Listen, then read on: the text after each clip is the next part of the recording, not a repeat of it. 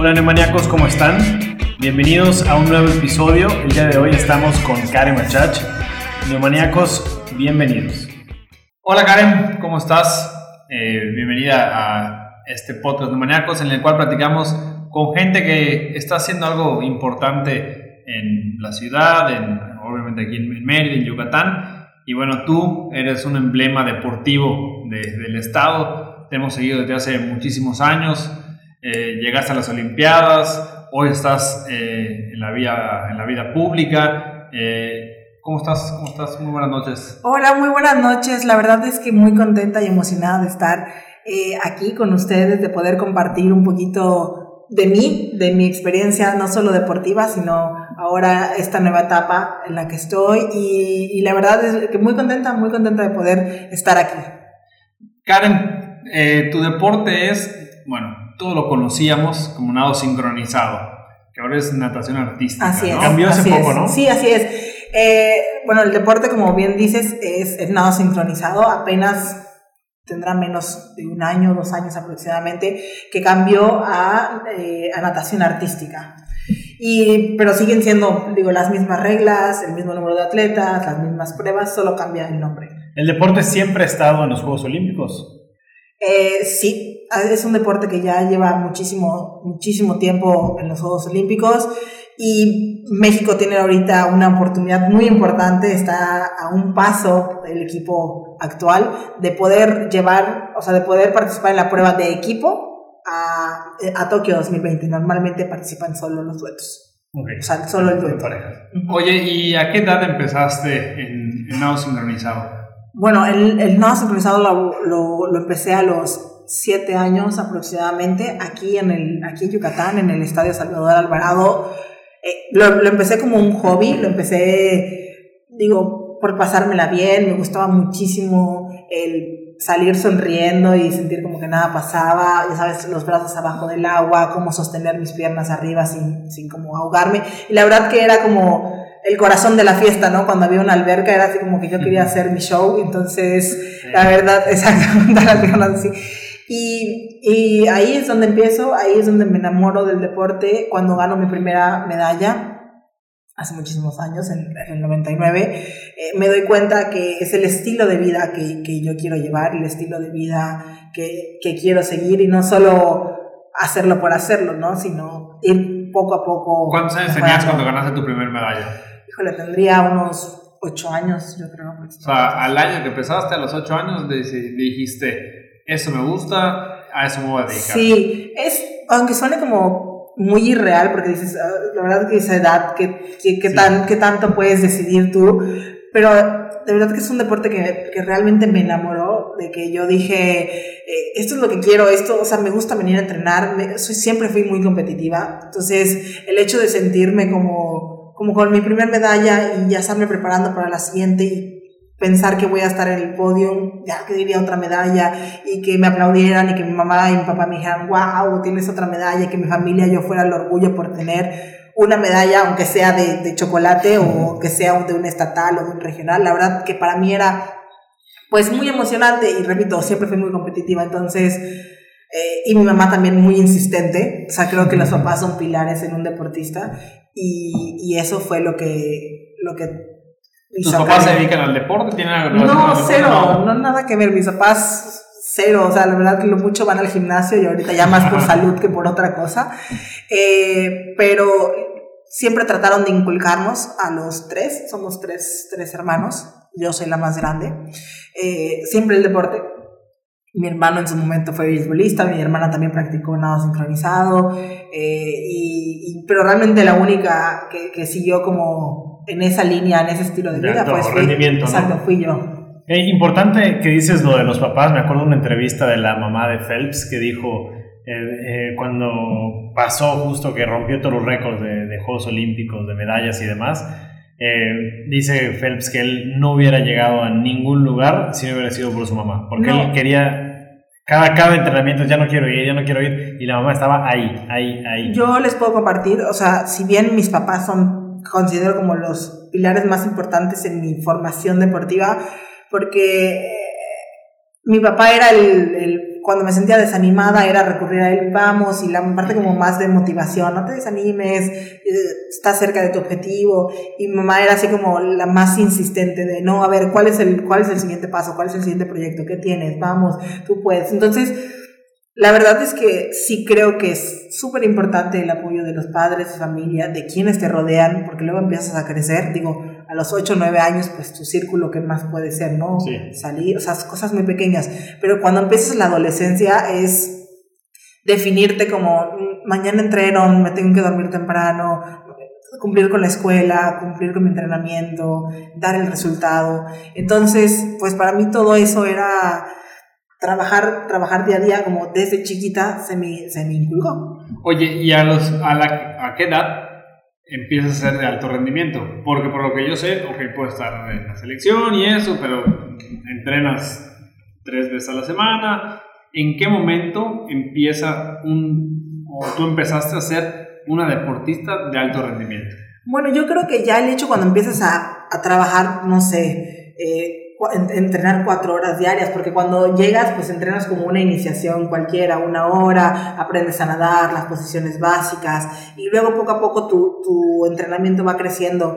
Entonces, eh, tu entrenamiento va, o sea, el entrenamiento va, va creciendo, la demanda de tiempo va creciendo, y cuando ya compites a nivel estatal, a nivel nacional, eh, digo, ya nueve años tal vez, o sea, nueve años ya empiezas a ser nueve años, como si nueve años nueve, diez años. no, pero es que la verdad, o sea, actualmente apoyo a las chicas de, de la selección eh, de, de, de, natación artística y, y las veo y realmente niñas muy comprometidas, son niñas que están muy chiquitas y van cuatro horas diarias y haya frío, calor, lluvia, truenos, ellas están al pie del cañón. Entonces yo siento que desde ahí es muy difícil partir qué es el alto rendimiento, pero, pero, pero yo siento que para mí ellas ya son de alto rendimiento. De alto rendimiento. Oye, y tú estuviste en la, me imagino, la selección de Yucatán, todo este, pero obviamente sabemos que llegaste a Juegos Olímpicos. ¿En qué momento pasas de la selección de Yucatán a la selección de México o cómo te eligen o cómo llegas a estar, en, ahora sí que de las mejores a nivel nacional? Bueno, la verdad es que hay varios procesos. Normalmente la selección cada año hace un selectivo donde eligen a las 20 mejores atletas a nivel nacional. nivel nacional y eh, en esas 20 mejores atletas puedes tú ir a, a un selectivo donde en ese selectivo eligen, pues dependiendo del, de la temporada, depende, eligen el número de niñas. ¿no? Entonces, normalmente agarran, no sé, 12, 14, 14 atletas que lo que hacen es durante un año pelearse un lugar dentro de la selección. Entonces tú participas. O sea, son 20 y de esas 20 entran 14, y de esas 14, 14 van 9. O sea, van 9 a un evento. Entonces tú durante todo el año, y eso lo hacen como una práctica de como competencia interna, o sea, te tienes que ganar tu lugar, o sea, no, no hay tiempo para echar la flojera, no hay tiempo para las distracciones, entonces hoy no caigo al agua, hoy no entreno porque me siento enferma, pero hay otras cinco que, que, que, van que, van, a entrenar hoy, entonces esa práctica pues nos hace mucho más competitivas a las 14 que estamos ahí. Y cuando te, eh, ¿a qué edad te fuiste a México o a qué edad te seleccionan dentro de las 20? Para quedar dentro de las nueve?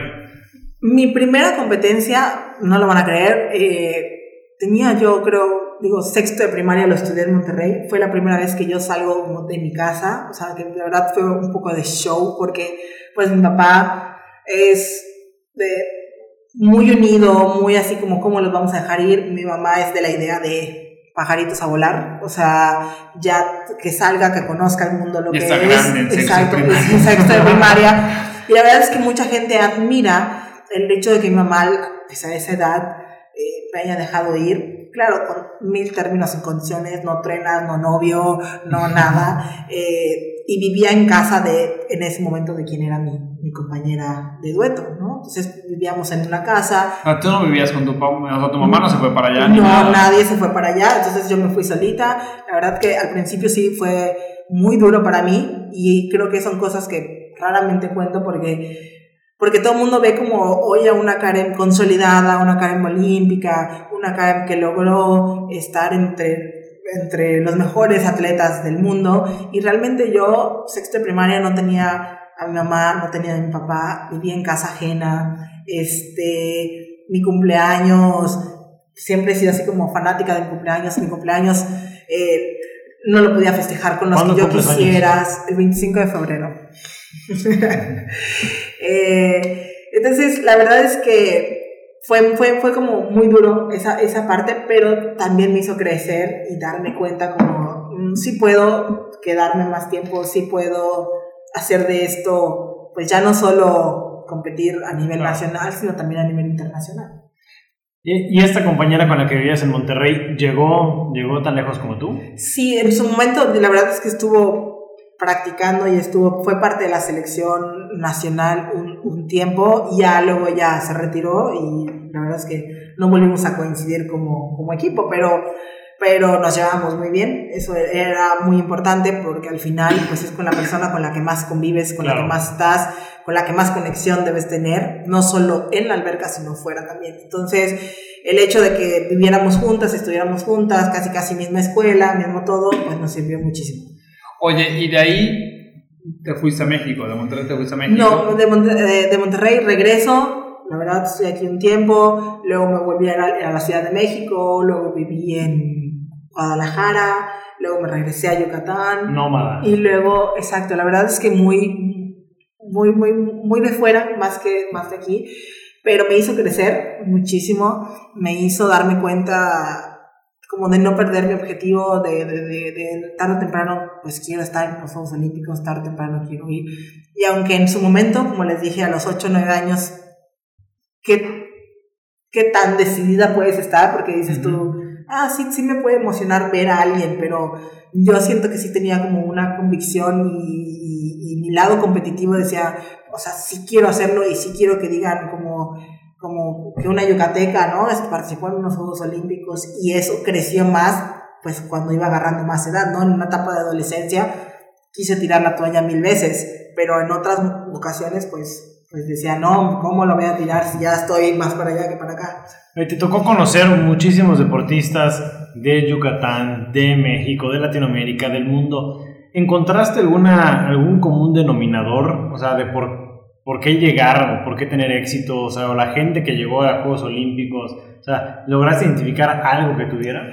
Yo creo que eh, la insistencia, la perseverancia con la que hacen las cosas, la verdad es que no contamos los deportistas las veces que nos cierran las puertas, las veces que no tenemos patrocinadores, no tenemos dinero, no tenemos presupuesto, no tenemos nada, y la verdad con las ganas que buscamos la manera de hacerlo, buscamos la manera de, de, de, de, que tu mamá venda chocolates y que con eso puedan pagar, o que se haga una rifa de algo dentro del equipo para que se pueda pagar tu viaje. Entonces, yo creo que somos muy inventores, o sea, nos, nos ingeniamos muchas, somos muy ingeniosos, nos ingeniamos mil cosas para poder llegar hasta donde estamos, no solo Karen, sino cualquier deportista. Sí, o sea, que comentas cuántas veces no dicen desde los Olímpicos. Están boteando en la esquina el boxeador para ir al mundial, para que el mundial le dé el pase a los Olímpicos. Sí. Los de Taekwondo están haciendo una rifa para ir al nacional. Bueno, hace poco, esta, esta semana pasada, vi en el semáforo boteando dos chicas que estaban de fútbol americano. Digo, no sé de qué, no sé de qué torneo, pero ahí estaban ahí, oye, para que nos podamos siempre, siempre buscamos maneras de, creo que, es que nuestro ingenio va pues mucho más allá. La verdad es que buscamos manera, si no es boteando, hacer una rifa, si no es, eh, oye mamá, oye tía, oye tía, ¿no conoces a algún empresario que trabaje contigo? O sea, buscar la manera de que se sumen a tu proyecto. Y es muy triste porque Muchas veces y muchos deportistas se quedan ahí porque nadie cree en el proyecto del deportista. O sea, todos los patrocinadores quieren invertir cuando ya, se hacen Juegos Olímpicos. Y mentalmente también es difícil porque si no eres fuerte, o sea, te puedes caer. Claro, o sea, dos, tres puertas cerradas. Cualquier patrocinador te dice así como quiero a Karen porque ya está en los Juegos Olímpicos y ahora sí llegó X patrocinador, Y patrocinador, aquí patrocinador y tú te sientes en la gloria, pero volteas y de verdad tu mejor inversionista fueron tu familia o, tus seres queridos. Oye, y, cuéntanos, ¿Tú en qué edad dijiste voy a llegar a los Olímpicos? Y cuéntanos qué pasó hasta que la, la, verdad es que de chiquita como que tienes la idea y dices, ah, sí, sí, sí, sí, sí, es lo que quiero, pero faltan 20 años. faltan 20 años para llegar.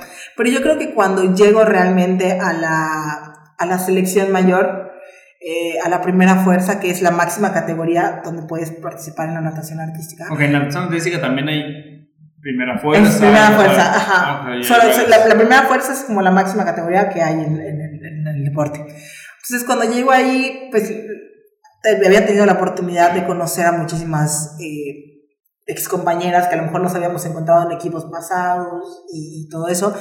Y yo siento que ahí fue como decir, si me voy, es como para darlo todo. Había dejado aquí mi carrera de arquitecta, había dejado mi familia, había dejado todo aquí como para irme y decir, este es el proyecto que quiero. Y siento que cuando me voy para allá es cuando decido como... ¿A dónde te fuiste? A la Ciudad de México, cuando, perdóname. Cuando llego a la Ciudad de México, la segunda o tercera vez, es cuando decido ah, eh, pues iniciar este camino como hacia los Juegos Olímpicos. ¿Y cómo fue ese trayecto hacia los Olímpicos? Eh, fue muy divertido, la verdad, pero también no lo voy a negar que fue muy duro. Eh, hay días que te sientes en la gloria, hay días que te cuestionas si vale la pena, híjole, estar dedicada ahí en cuerpo y alma tanto tiempo. Y de verdad. ¿Cuántas horas entrenabas? Entrenaba aproximadamente entre 6, 8 horas diarias. Era realmente mi trabajo. Todos los días. Todos los días, exacto. Entonces te empiezas a cuestionar como vale la pena y, cuando me retire, ¿qué voy a hacer? Y, ninguna empresa me va a querer porque no voy a tener experiencia más que nadar. o sea, mire qué experiencia es ser deportista. O sea, de verdad. Pues doy vas, patadas en la alberca vas creciendo y vas este, encontrando como, como más pero, ¿no? Pero, pero al final fue un, fue un trayecto muy divertido, a la vez muy duro, de mucho crecimiento, de personal porque te vuelves independiente. Mi familia no estaba viviendo en la Ciudad de México, mi familia radica aquí en Yucatán. Entonces, eh, pues temas tan pequeños como quién lava tu ropa, lava tus trastes, tiende la cama, este, todo eso realmente era una cosa eh, de, de, resuélvelo tú. O sea, a mí me tocó hablar por teléfono, oye mamá, ¿qué suavitel usas? ¿No? Oye, ¿cómo se usa esto? Oye, papá, fíjate que quiero poner un cuadro. Mamá, ¿cómo, hacen las quesadillas? Así, o sea, literal, o sea, todo, todo, todo. O sea, qué queso usas, ¿sabes? Este, entonces, todo ese tipo de cosas, como que fue, no sé, me, me, fue de mucho crecimiento. Las mismas del equipo se vuelven tus hermanas. Entonces, eh, se vuelve una familia ajena a la de sangre, ¿no? pasaba más tiempo con ellas que con familia. Exacto, y con mi misma entrenadora, o sea, realmente con él, la veía, las veía todas diario, ocho horas.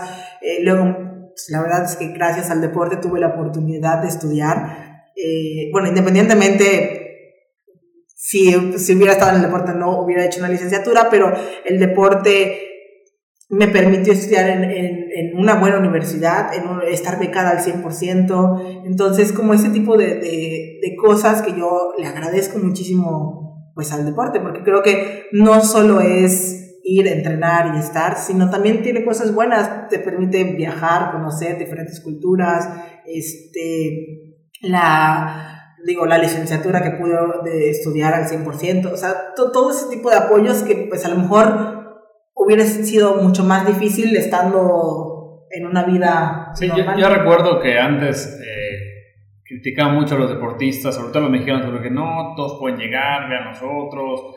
Lo que pasa es que les falta esfuerzo. Sí, no puede ser que lleguen allá y no hagan nada. ¿no? Y yo, yo, empecé a entender cuando me metí a practicar triatlón. Cuando me conociste, dilo. cuando me conocí, qué, qué, complicado. no, pero empecé a entrenar para, para triatlón y bueno, le decía, yo lo hacía por hacer ejercicio y por divertirme, realmente no lo iba a hacer por, por ser elite ni mucho menos.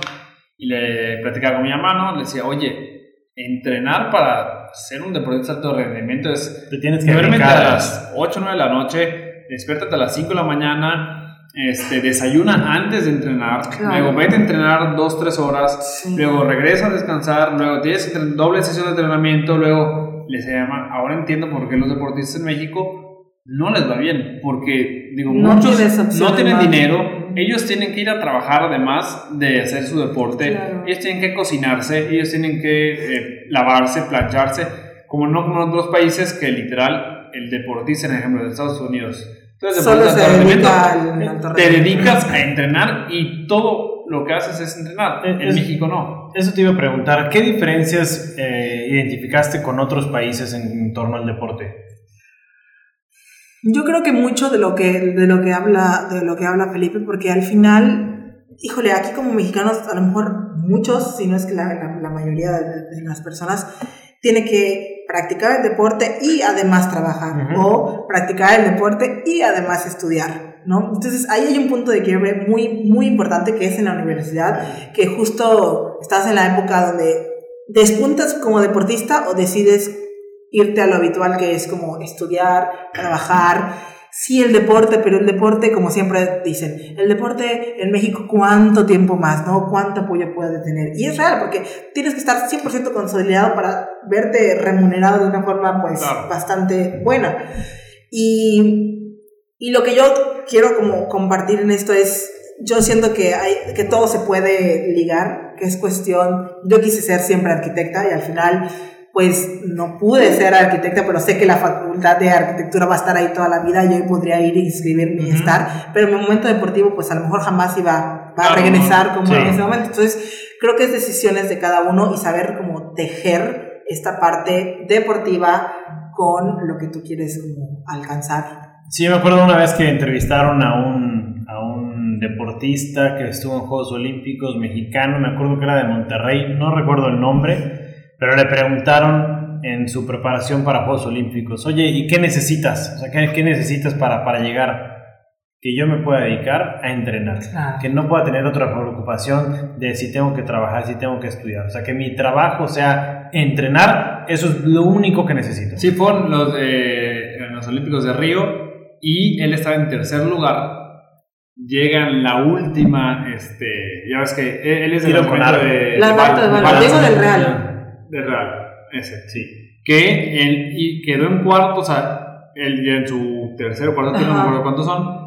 Llega el, el, el último participante, lanza, sube a primero y el que en cuarto. Pero se quedó en cuarto cuando a él lo daban entre, o sea, que ni cerca, ¿no? Y realmente se quedó a literal, Nada. creo que centímetros del podio y le preguntó a José Ramón Fernández, Ujú. oye, ¿y qué, hace, qué hacemos? Bueno, ¿qué tienes que hacer? Entrenar.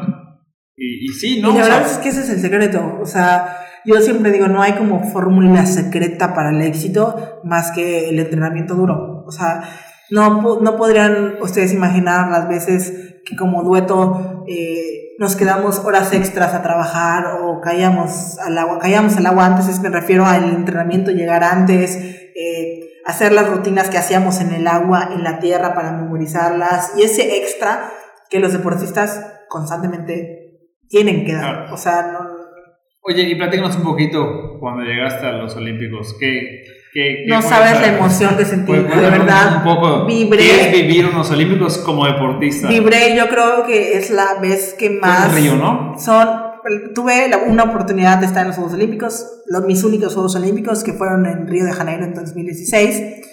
Y la verdad es que siento que vibré lo más alto posible. Yo veía todo increíble. O sea, nada me parecía malo, todo me parecía perfecto, aunque en su momento no sé si, si supieron que el agua estaba La- la verde, ¿no? La verde, sí, verde. Pero a mí me parecía grandiosa. O sea, llegar ahí fue el, el- el decir todos los mis 17, 18 años de trayectoria que llevaba en ese momento valieron la pena para esos cuatro días. ¿Qué sentiste días cuando entraste eh, con la bandera de México?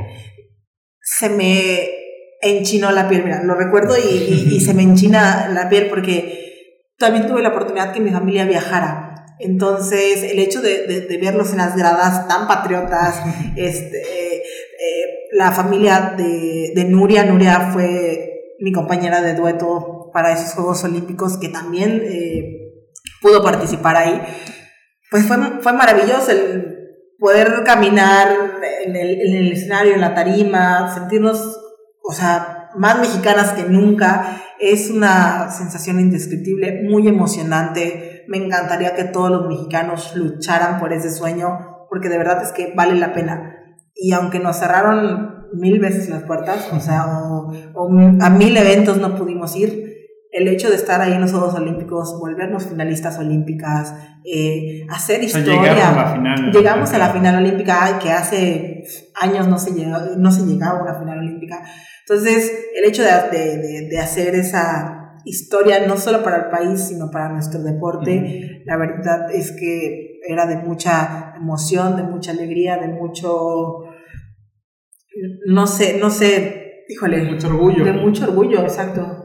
Que para decir, digo yo, ah, bueno, a mí nos encantan los deportes, nos encantan las Olimpiadas, Mundial, NFL, todo, y, y sí, pero las Olimpiadas creo que es algo indescriptible. Bueno, lo vemos con Federer, con Nadal, que han ganado todo y dicen, no hay una competencia más pura que los Olímpicos porque no compites por dinero, compites por orgullo, compites por, tu país, compites por el deporte en sí. Y digo, bueno, creo que llegar a las Olimpiadas ha sido, para ti, este, un orgullo muy grande. Y después de las Olimpiadas, que ya tu momento de, gloria, wow. Bueno, yo, yo, quería preguntar, antes de que te vayas de, los Juegos Olímpicos, ¿cómo es, eh, brevemente, cómo, cómo es la vida en la Villa Olímpica? Muy interesante, la verdad es que cuando nos preguntan eso, es, es muy chistoso porque eh, tú llegas y, y, la verdad es que encuentras a cualquier persona, cualquier personalidad del deporte. O sea, ahí nadie es más, nadie es menos. Por supuesto, cada quien tiene sus méritos. A lo mejor unos como yo eran la primera, la, primera vez que se pararon ahí. Había gente que tenía mucha más experiencia, dos, tres, cuatro, cinco Juegos Olímpicos. Eh, pero la convivencia, eh, la energía que se vive en ese momento, la, el ver pura, el, ver a los deportistas de todos los países, ver tu edificio que tiene la bandera de México, eh, cómo tú te concentras y todos se concentran en su objetivo. Nadie va a ir para perder. Todos van a ir a luchar. Y aún así, aunque, no tengas la... la, aún así hayan quedado en último lugar. O sea, da igual. El hecho de estar en los Juegos Olímpicos, pues la verdad es que no cualquiera. Entonces, híjole, la, la, la, parte como social donde tú te podías sentar a ver y y, ver a los de los otros países, tener la oportunidad de ir a otros deportes y de conocer, de convivir, o sea, es una, es una, un, evento muy puro, muy noble, eh, estás con los máximos deportistas, pero que en ese momento tú eres parte de ese grupo selecto. Había, había alguien que, que, que estaba, estuviera más de cuenta comiendo en toda la parte de los comederos, y que en cuanto llegaba alguien en particular, como que el silencio así de, pues, pues tanto sí, a nosotros la verdad es que no nos tocó, nos, sí teníamos como muy, muy, muy eh, marcados los horarios de, entrenamiento, eh, de horarios de música, horarios de música me refiero a la parte de entrenar y nada sincronizado, porque con los equipos eh, tienen que dar ciertos horarios de música, ¿no? Para las rutinas de las, de las chicas. Entonces, digo, a nosotros no nos tocó como paralizarnos con alguien porque pues el, el comedor estaba abierto 24/7, porque pues había gente que se competía a las 6 de la mañana y había gente que competía a las 8 de la noche, entonces no tuve la oportunidad de, de, chocar con alguien de esa magnitud, pero sí de sentirme como muy orgullosa definitivamente de estar ahí y me moría por supuesto de, chocar con alguien. Se la baño. Sí, me imagino ahí todos en el comedor y que de repente Phelps caminan todos así de repente... No, silencio total y... Desconozco si ellos, o sea, como de ese tipo de deportistas, vayan en el comedor o estén en la Villa Olímpica. A mí no me tocó, yo creo que ojalá que, que sí estén y así, pero a mí la verdad es que no me tocó verlos ni, ni, ni, ni, ni, de lejos. Sí, bueno, es que Phelps, Phelps, Bolt, sea, son deportistas. Y además se entiende porque al final todos hubiéramos querido una foto con Phelps, todos hubiéramos querido una foto con Bolt, todos hubiéramos... Entonces ellos llegan... Ellos llegan a trabajar. A trabajar y tú llegas como un fan más. o sea, tú dejas de ser deportista y eres un fan más. Desconozco si en ese momento ellos conviven antes de su competencia. Eh, en, un comedor donde todos estamos esperando verlos y tomarnos una foto. Oye, pero nadaste en la alberca verde mm. Phelps, ¿o no? No, no, no, no, no, no, La verdad es que alberca ya antes de competir lograron como estabilizarla, componerla y ya la alberca estuvo. Pero sí es la misma. ¿O no? No, que recuerden, no. Ah, no, sí, sí, sí, sí, sí, claro, es el mismo complejo, pero además sí, la alberca es, la misma. Sí, porque competimos en la alberca de 50 metros. Ya, todo.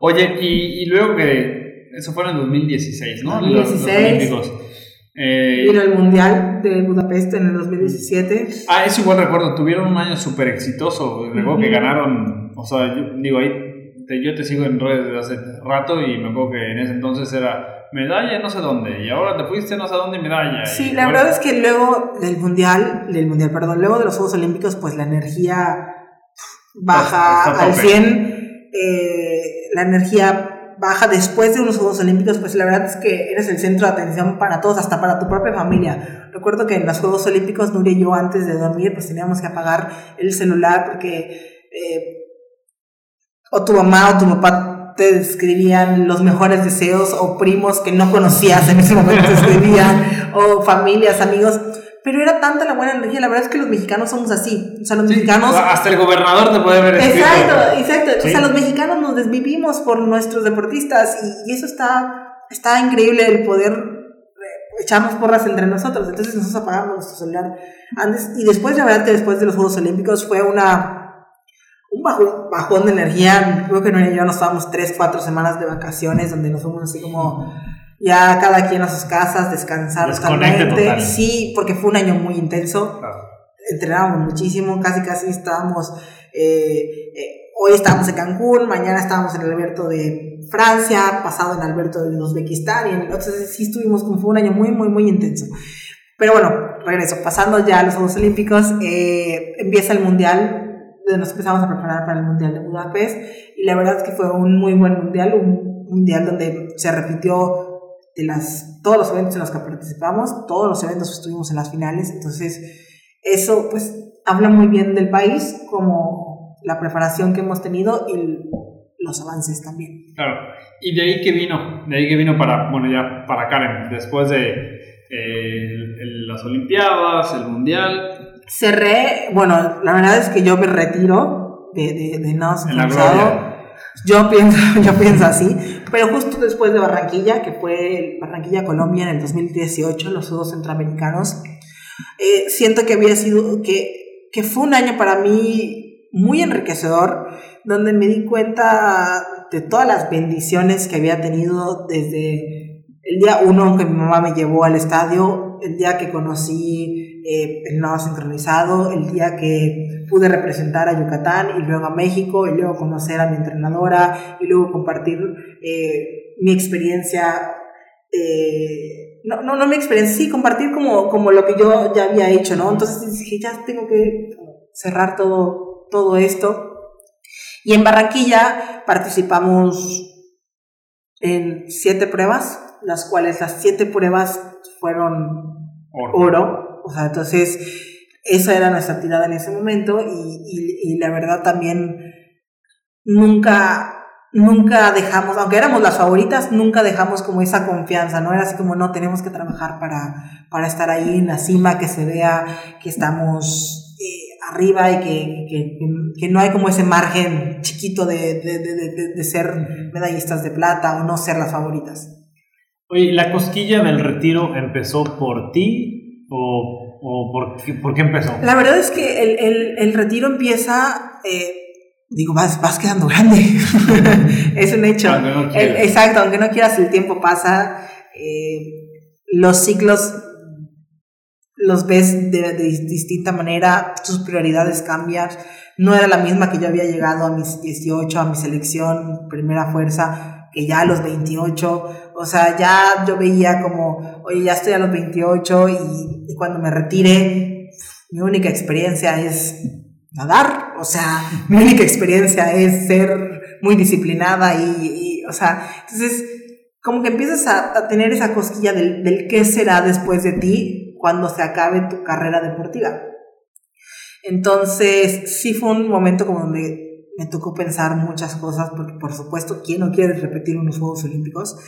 Pero sí me dio el, el el tiempo y sí tuve el tiempo de poder platicarlo con mis seres queridos, conmigo misma, o sea, conmigo misma que era así como a ver, ¿y qué vas a hacer? ¿Y qué, quieres hacer? ¿Y si te quedas para Tokio, qué planes tienes? ¿Y si tienes, o sea, qué, qué, qué es lo que viene para ti después de Tokio? Porque yo estaba definida que en 2020 se cerraba mi ciclo, pasara lo que pasara. Eh, sin embargo, tuve una oportunidad antes de, de, llegar a Tokio, que fue estar y trabajar con el Ayuntamiento de Mérida a invitación del hoy alcalde, el licenciado Renan Alberto Barrera Concha. Entonces, al, al, hoy, al, hoy trabajar con él, o sea, él me dijo, ¿sabes qué? Digo, tienes una trayectoria increíble y pues creo que sería muy, muy enriquecedor lo que podrías aportar, tú al deporte de, la ciudad. Entonces ahí pues vamos a platicar. Yo dije, ¿qué? O sea, ¿de qué está hablando? O sea, yo estoy en Tokio, mi mente está en Tokio. Pero luego que lo consulté en mi almohada, dije, bueno, a lo mejor es el momento de, de ya cerrar en mi mejor... en tu mejor momento deportivo. exacto. En mi mejor momento deportivo y, y acabábamos de ganar series mundiales como Grecia, como Uzbekistán, acabamos de coronarnos en Barranquilla, el premio estatal, el mérito deportivo, y dije, creo que no hay mejor manera de cerrar este momento y aceptar la invitación del alcalde, o sea, decir, digo, cierro esto en lo más alto y empiezo esta, esta parte con, con, con el alcalde de una, de una manera donde pueda aportar a lo mejor todo lo que deportivamente... Y eso no quiere decir que sepa todo, porque al final el deporte de, del ayuntamiento es, es iniciación, es que los jóvenes y los niños se enamoren del deporte, no es como de alto rendimiento del que yo venía. Pero ha sido muy interesante poder trabajar como hoy regidora del ayuntamiento en esa administración. Ok, rápidamente, ya estamos llegando al final. ¿Qué hace una regidora? Porque hay muchos que no sabemos bien qué, cuál es la función de un regidor o una regidora. Bueno, digo, es... El regidor es un cuerpo colegiado, digo, que toma decisiones de lo que pasa en la ciudad junto con el alcalde. Entonces somos un grupo de 19 personas de distintos partidos políticos, por lo tanto de diferentes ideas que deciden lo que pasa en torno a las decisiones que pasan de la ciudad, desde, híjole, desde proyectos como hoy el que están número uno, el Jackstar, el, gran pulmón, el gran pulmón de Mérida, como la, en temas deportivos la bicirruta, los deportes de Mérida en acción y todos esos programas, como eh, eh, tenemos diferentes comisiones. Yo presido la parte de juventud y deporte. Tengo la oportunidad de, de, de verme involucrada en temas de juventud, en temas deportivos. Y, y, bueno, y eso además tienes voz y voto en otras comisiones. Y la verdad es que te enamoras de, de, por ejemplo, a mí me ha pasado, no solo me enamoro del deporte, sino también de diferentes áreas que tiene el ayuntamiento, como el Instituto de la Mujer, que también hoy que está en en tema, ¿no? El tema de las cosas de las mujeres, me enamoro muchísimo más de cómo poder hacer políticas públicas que, que apoyen a las mujeres, ¿no? O el lado sustentable, o el lado cultural. O sea, que la Mérida no es solo todo deporte, sino que al final tiene distintas áreas eh, donde tú puedes trabajar. Claro, qué padre que, ¿no? que, que después de una gran carrera de, deportiva, pues ahorita lo estás aplicando de una manera en la, en la parte pública, ¿no? Y, todo lo que aprendiste. Eh, bueno, también estás eh, con las niñas, ¿no? También, sí, la verdad que, que, que, a modo breve de contar, hoy, además de ser regidora del Ayuntamiento de Mérida y apoyar esta parte como deportiva, también, digo, nadie puede negar toda la pasión donde está. Entonces, eh, apoyo a la selección de nado sincronizado del, del Estado. Y me siento muy orgullosa porque son niñas que tienen muchísima garra, muchísima capacidad, muchísimo talento. Y aunque las voy a ver una vez cada tanto, y me gusta muchísimo el poder ser un factor que las motive a no rendirse. Vamos, vamos acercándonos ya al cierre de este episodio. Ya te hemos quitado un montón de tiempo, pero bueno, no nos podemos ir, no nos podemos ir y no podemos cerrar este episodio sin la parte favorita de todos nuestros escuchas, de todos los neumaniacos. Le damos el micrófono a José Tweets, que viene a apoderarse y a siempre hacernos reír con sus preguntas. Estoy nerviosa. bueno, gracias Jerry. Este, Gracias Felipe otra vez por esta oportunidad y esos valiosos segundos del micrófono. Eh, muchas gracias por venir. Estuvo muy interesante la plática y felicidades por todo lo que, todo lo que has logrado. La verdad que, que padre hemos tenido ya con este dos capítulos hablando de deportes y de natación. Este, y la verdad muy, muy interesante. Las preguntas son muy sencillas, no le das caso a Gerardo, nada más le gusta asustar. Este, y para salir un poco de, del tema, ¿no? ya, ya que hablamos muy seriamente de todo, para cerrar el capítulo. Eh, y vamos a empezar con una que irónicamente es, ¿cuál es una, una pregunta que te hagan todo el tiempo, que, que, te, que tú odias que te pregunten?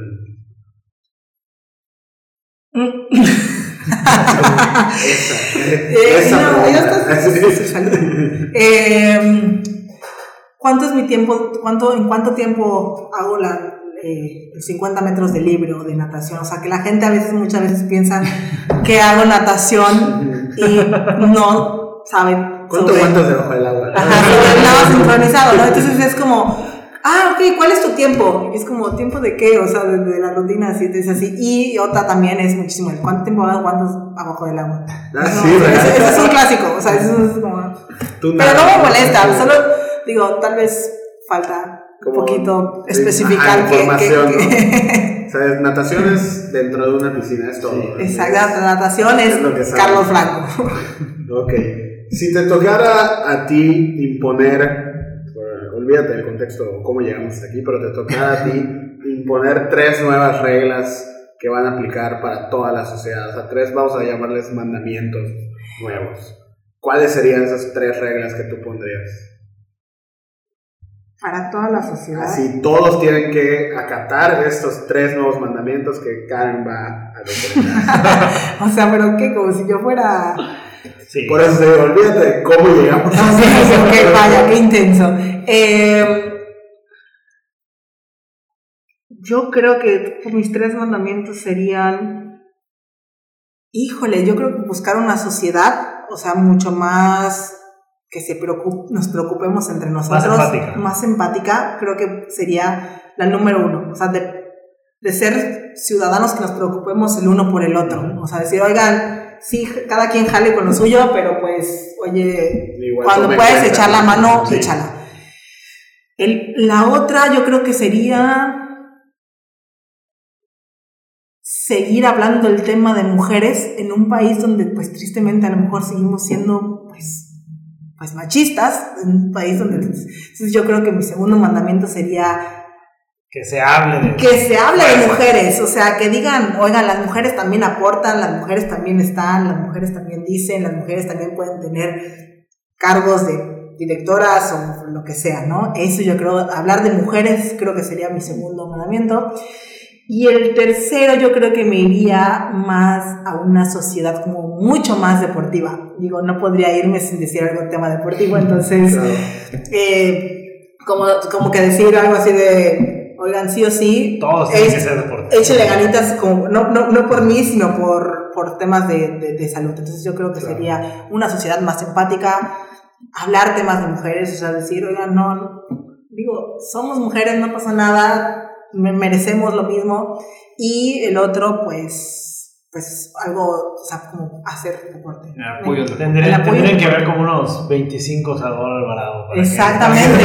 no, pero oye, puedes salir, no, pero puedes salir a tu casa a caminar y correr, no pasa nada. O sea, yo creo que esos serían mis tres como... Está bien, ¿no? O sea que, ok, que van a faltar instalaciones, pero pues... Claro, pero oye, pero... Por una necesidad buena. Pero quiérete a ti mismo, cuídate a ti mismo, o sea, nadie te va a cuidar como tú, o sea, si tú no te levantas y tú no vas y mueves tu cuerpo para hacer ejercicio, pues la verdad es que nadie lo va a hacer por ti. ¿Y cuántos casos tenemos? La verdad que somos una sociedad que hoy Yucatán está en los primeros lugares de obesidad. Yucatán está en los primeros lugares de suicidio. O sea, sí son temas que debemos de tocar como, como muy en serio. Entonces creo que mis mandamientos serían esos, serían una sociedad más empática, eh, hablar temas de mujeres sin, sin miedo a nada y hacer temas deportivos. Oye, si pudieras tener un superpoder, ¿cuál sería? Un superpoder. Eh, no lo sé, qué difícil, porque no me avisaron esto y lo hubiera pensado antes. Pues de eso se trata. Un superpoder, ¿qué sería? No sé, hasta te juro que quiero escuchar el de alguien más para saber así confiarle. No lo sé, denme chance. eh, Por ejemplo, teletransportación, para Yo- el tiempo, ser invisible, invisible. volar. Volar. Pensé en Invisible porque acabo de subir una historia. entonces- Pero no, la verdad es que. Denme chance, o sea, no. Escuchar los pensamientos de la gente, volar. esa está bueno. Aguantar No. bajo el agua ilimitadamente. No, tener. Híjole, va a ser. Poder respirar bajo el agua. hubieras ganado el eterna. No, yo creo que poder como parar el tiempo. O sea, siento que bien se estar en los Juegos Olímpicos y poder parar el tiempo y decir, déjame grabo cada parte de lo que está pasando en este momento. Déjame empujo a la derecha. No, creo que, poder, creo que, creo que poder parar el tiempo me, me suena, me suena como a, a que sí, sí. Déjame, cambio la pista. Déjame, No, no, no, no, déjame no, encima. parar el tiempo, pero de verdad, digo, solamente como para mis, mis Ah, para recuerdos, disfrutar más o sea, para de disfrutar, o sea, no sé, seguro todos han dicho así como, quiero que se pare el tiempo porque no quiero que se acabe X, mis vacaciones, el cine, mis salidas, y creo que parar el tiempo sería eso. Sí, definitivamente es uno muy, muy bueno. Oye, de todo lo que está de moda hoy en día, en música, en medios, en famosos, lo que sea, una moda que te guste y una moda que no te guste. Moda que me guste, la verdad que lo de los tenis, yo soy súper fan de los tenis, este, como, como altos, no sé si puedo decir sí, ¿no? sí, sí, Ah, sí. o sea, la de como fila, como esos tenis como, como anchones. Estos esos- tenis de, de tío, ¿no? Ajá, sí, como que exacto. Que antes, antes eras como que qué teto Yo, y, y la verdad es que yo, he visto. O sea, la verdad es que he visto mucha gente que me dice así como que, que, no, que, que publica, o sea, así como, güey, que mal la persona que se ponga esto, pero a mí me fascina. Ah, claro. Y la persona que lo Bueno, pero te patrocina, te patrocina fila, ¿no? Yo porque yo tengo La moda que no me gusta es. em, ¿Qué será bueno? Bueno, es que, digo, la moda lo que te acomoda, ¿no? O sea, a mí cero de que me queden las playeras como, como anchonas y todo así, la verdad es que, pues eso. Pero de moda de, por ejemplo, De- redes ajá, sociales. lo que sea, de- no sé, ahorita está de moda, por ejemplo, Ah, pensé que moda de no, ropa. lo que sea, lo Ah, que sea, algún famoso, algún género de música, algún artista, así, algo que, que todo el mundo ame ahorita y tú digas como que, ay, no Bueno, entiendo por qué les gusta. Una moda que le gusta mucho son las historias de Instagram, por ejemplo, si le Ah. gustan. Estar en redes sociales. No, no, no. Eh, híjole, la verdad es que no, no, no tengo como alguien que diga, ah, qué, qué soy. Si me echas la mano para darme un recuerdo, seguro sí. Pues no. sé, por ejemplo, ahorita está de moda. A ti que no te gusta. TikTok. Ah, exacto. Ahorita está de moda TikTok. Bueno, yo jamás he hecho TikTok, ¿eh? O sea, la verdad no, es que a lo que voy es que no lo odio, pero digo, yo no me veo bailando. Bailando, o sea, ni, ni haciendo ese- esas cosas. Veo lo de la gente, me da risa, pero pues yo no, pero no quiere decir que Claro. Lo odio. Sí, o sea, los youtubers y todo eso. Me caiga mal, es un malpensado. No lo solo no lo soporto. Exacto. Venga, estoy lista ya. Creo que, creo que es todo. Muy bien, Karen, muchas gracias por, por estar con nosotros, por compartir un poco de, de la experiencia de una deportista de alto rendimiento, de Una saber- olímpica. un- de una olímpica. Felicidades, creo que por llegar a esos olímpicos, a los que nos gustan mucho los deportes, creo que soñamos siempre con, con estar allá. Y si no estamos, creo que ustedes los que llegan a, a las Olimpiadas, pues nos hacen sentir a nosotros muy orgullosos, ¿no? Felicitarte. Y como te comenté hace ratito, qué bueno que estás contribuyendo al- a, la, a la ciudad, ¿no? Con, con esta experiencia que, que adquiriste y que sigas así, eh, compartiendo y generando, ahora sí que una sociedad más justa, más equitativa, ahorita que comentabas el tema de las mujeres, para tener una ciudad más empática Ujú. y poder este, cumplir tus mandamientos. Muchas gracias. No, gracias a ustedes. La verdad es que me siento de nuevo como abrí, muy feliz, muy contenta de poder estar aquí, compartir un poquito de mí, porque al final creo que hoy he contado cosas que muy pocas personas saben o he tenido pocas entrevistas realmente eh, bajo este esquema y me resulta muy emocionante poder eh, contar ese tipo de recuerdos para hoy estar, eh, hoy decir quién es la Karen Machacho Olímpica. Claro, de mi parte igual agradecerte y no me queda más que decir, bueno, preguntarte, ¿dónde te pueden seguir? ¿Dónde te pueden encontrar? ¿Cómo estás en redes? Estoy en mi Facebook, en mi Instagram, en, mi Twitter como arroba Karen Achach, Karen con M, porque muchas veces... Mm, no es Karen. Exacto, o sea, es, con M, sí soy yucateca. Es Karen. Sí soy yucateca. Ahí pueden seguir todas las actualizaciones de, de Karen. Muchísimas gracias por escucharnos. No se olviden de darle like y compartir en nuestra página y también de escribirnos a quien les gustaría que estén en los siguientes episodios. Escúchenos en la plataforma de su interés.